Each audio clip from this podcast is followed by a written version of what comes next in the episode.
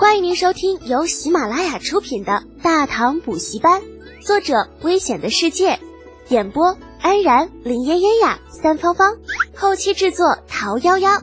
感谢订阅。第四十九集，你不坏，你有毒。十家青年是个什么鬼？大唐有这种东西吗？老货们面面相觑。李二同样是一头雾水。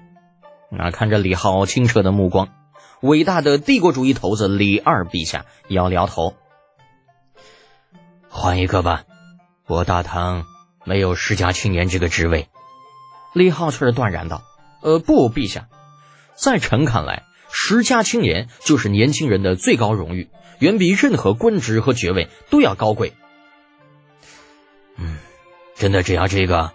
是的。好吧。既然爱卿之意如此，朕答应了。臣谢陛下隆恩。啊！见李二答应，李浩兴奋的拜了拜，末了还不忘跟自家老头子挑挑眉毛，似是在炫耀一般。而李靖则是被气得胡子直抖。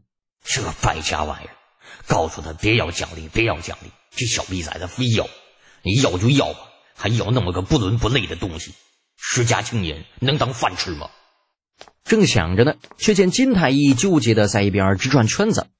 为防疫情再出变故，李靖不由得开口问道：“金太医有事？”啊，老金见终于有人理自己了，不由得上前小声说道：“呃，师祖，呃，刚刚恩师有个事情说错了。”师祖，李靖的表情有些扭曲，可是想到事关李浩。只能把这个问题放到了一边。错了，哪里错了？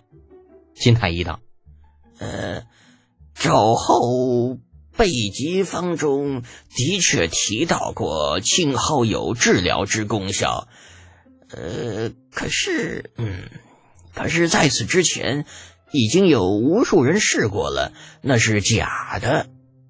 假的。”两人的对话引起了李二的兴趣。叫过李浩，特简呢？怎么回事啊？为何金太医说那青蒿没有治疗的功效啊？李浩无奈的摇着头，陛下呀，列图只是读书读傻了，您别见怪。之所以说青蒿没有治疗疟疾的功效，根据臣多年研究，不过是因为地域不同，叫法不同罢了。比如今日用来治疗疟疾的蒿草，其实在咱们这边叫做香蒿。而在辽东，这个东西却叫做黄蒿，凉州一带叫它迎春蒿，所以一味去找青蒿是没有用的，除非有官方将所有的草药统一编印成册，统一称呼才行。啊，又是研究多年，帝国主义头子李二已经不知道应该如何吐槽这四个字了，而李靖则像是不认识自己儿子一般，上上下下不住地打量着李浩，鼻子。眉毛、眼睛是自己的种，没错呀。可自己家啥时候出了这么个妖孽呢？这怎么看着就像是那街边算卦的神棍呢？无力吐槽的老货们最后还是离开了。只是在离开之前，李儿特地的把李承乾叫到了一边。时间不长，呃，八岁的太子殿下算眉大眼的独自走了回来。这个隔离带让他免了一顿臭揍。但是死罪可免，活罪难逃。抄写五十遍《孝经》的任务，并不比脱层皮好多少。时光如水，日月如梭，不能装逼的日子一晃而过，光阴似箭，眨眼间便是十天。随着一批批得了疟疾的家伙从一滩烂泥变得龙精虎猛，李浩的任务终于是结束了。四个小年轻在十月底之前离开了最内层的隔离圈。洗过澡，消过毒，踏出军营大门。李承乾、程楚墨、李振三人与李浩通过十天的接触，那堪称是获益良多。五十 K 除大地，双扣拖拉机，斗地主，无一不精。啊但是三人也为此交了不少的学费。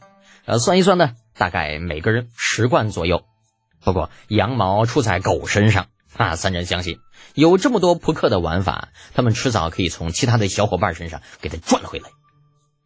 离别在即，李承乾有些不舍，指着停在不远处来接自己的马车道：“你们跟本宫一起走不？正好有马车。”李浩看着停在李承前马车后面不远处的另一辆车，以及那马车边上站着的人，摇头道：“嗯，不了，殿下，你先回吧，我们三个有人接。”啊，李承前有些失落。那那本宫走了呀，明天记得进宫陪我进学呀。行了，快走吧，皇后娘娘估计在宫里等着急了，回去晚了小心挨揍。李浩不耐烦的摆了摆手，拿人手短，吃人嘴软。啊，李承前到底年纪还小，脸皮子不够厚，欠着李浩十来贯，自觉心虚啊，抖不起太子威风。二话没说，直接上车走人了。李浩三人则是来到了另一辆马车前。你怎么来了？程茵茵依旧是改不了看什么都不顺眼的习惯，高傲的像是一只大天鹅。来接我哥，不行吗？大唐十佳青年李德俭献子。当然可以啊！李浩耸耸肩膀，第一个上了马车。进车厢的时候，似乎想起了什么，扭头对程茵茵道。不介意多在我跟李振两个人吧？无赖！程茵茵没好气的嘀咕了一句，白了李浩一眼。想坐就坐，没人拦着你们。李浩对尴尬的李振招了招手，那就好。小振振呢？咱们跟着程少借光，不用走回去了。车声林林，马车中四人相对而坐，各自占了一个角落。程楚墨对于这个妹妹那有着天然的畏惧。上了车以后也不再说话了。李振为了避免尴尬，上车之后便开始假寐，全当看不到四周的情况。只有李浩与程茵茵对视着，那小姑娘偶尔一瞪眼，那意思是你瞅啥？李浩再瞪回去，嗯，瞅你咋地？平心而论，如果此时的李浩能够把扭成十八个弯的身体坐直坐正，再换上一副彬彬有礼的伪君子的表情。那程茵茵绝对会把他当成偶像或者未来的夫婿，啊，这毕竟长安延庆一带能够单靠自己混到四品官职、位列开国献子的，还真没有一个，啊，更不要说李浩当初在大殿之上一狮压群雄，包括孔颖达、严家兄弟、岑文本等等大学问家在内的所有人，都是被震得哑口无言。又凭借一坛酒狂卷周边各国一百五十万贯，啊！紧接着疫情爆发，又是李浩独挑大梁，第一个带头冲进疫区，研究出了治疗疟疾的良药，挽救无数苍生。如此种种，完全符合小丫头要求夫婿文能下马定江山的要求。可就是李浩啊，太过放浪形骸，站没站相，坐没坐相。嬉皮笑脸，插科打诨，没有半点君子之风。那每每想到自己未来的夫婿被人在背后指点道德败坏，程茵茵就觉得自己很有必要纠正一下他的品行。当然了，李浩并不知道这些，就算知道了也不会在乎。一个十来多岁的小丫头的意见还不在李浩的考虑范围。那如果是雪雁小姐姐嘛？嗯，倒是嗯，可以考虑在他的面前装上一装。马车上四人各怀心事，冷不防这马车突然一个急停，将四人吓了一跳。掀开帘子一看，发现马车此时已经到了城门口。急停的原因是另一辆马车抢行，结果差点撞上了。陈憨憨这一路上被妹妹压制的够呛，当下嗷就是一嗓子：“你这娘嘴，瞎了你的狗眼！”啊！程家路也敢抢？那抢行的马车也是早早停了下来。听到小程的叫骂声，同样是打开了车帘，露出宇文某欠揍的脑袋。切，我道是谁呀？原来是程家大少爷。我宇文某还真是好奇。哎呀，这个路啥时候变成你程家的了？那程楚墨本来就是个憨憨，闻言大怒：“姓宇文的，你欠揍了是吧？”说着。那摆开架势就要下车，楚墨，李浩眼尖，早就已经看到宇文谋身后还有其他人，为了防止小程吃亏，当下将他喝住，探头对宇文谋说道：“宇文谋啊，今日李某心情不好，你最好不要来招惹是非，否则老子拼了官位不要，也打碎你满口牙。宇文谋没有想到，那李浩也在程家的马车上，当场就是一愣，片刻之后露出嘲讽的笑容。都说长安三纨绔，秤不离砣，砣不离秤。且办，今日你们人多，老子卖你大唐十家青年一个面子。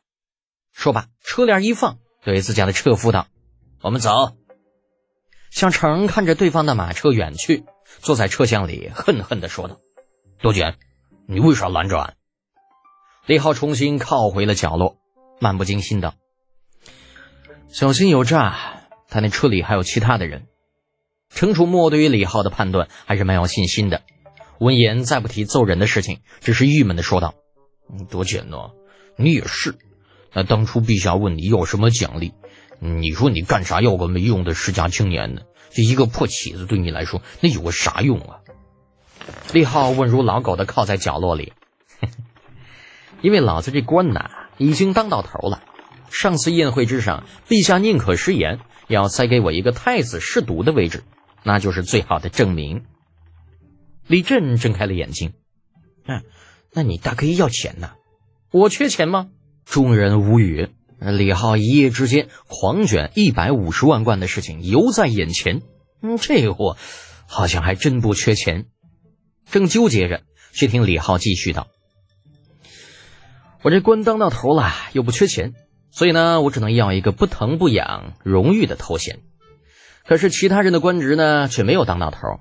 试想一下，那些苦心钻营的家伙，费尽心力之后，发现自己只得到一个荣誉头衔，会是一个什么样的表情呢？啊，程楚墨和李振一脸懵，这这这个王八犊子损人不利己呀！那如果自己遇到这样的事情，估计想死的心都有了吧？程茵茵小脸扭曲的盯着李浩，半晌挤出了一句：“李德姐。”我发现别人最多就是坏，而你不同，你不坏，你有毒。听众朋友，本集已播讲完毕，请订阅专辑，下集精彩继续哦。